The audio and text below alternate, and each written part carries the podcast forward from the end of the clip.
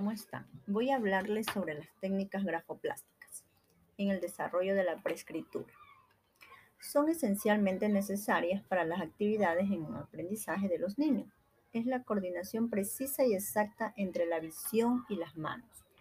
Estas estrategias son utilizadas en el primer nivel de educación básica, con el objetivo de preparar a los niños y niñas para el proceso de aprendizaje y en especial la preescritura, donde van desarrollando la madurez motriz y los sentidos que les permitan desarrollar la percepción que tienen los niños dentro de su entorno.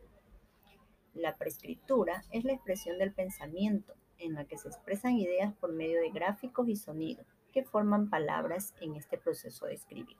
Este tipo de expresiones favorecen la adaptación, la confianza y la seguridad en sí mismo. Permiten canalizar sentimientos y emociones, debemos brindarles muchas oportunidades de la expresión y estímulo a la realización. Comprender las etapas evolutivas del grafismo en los niños y niñas.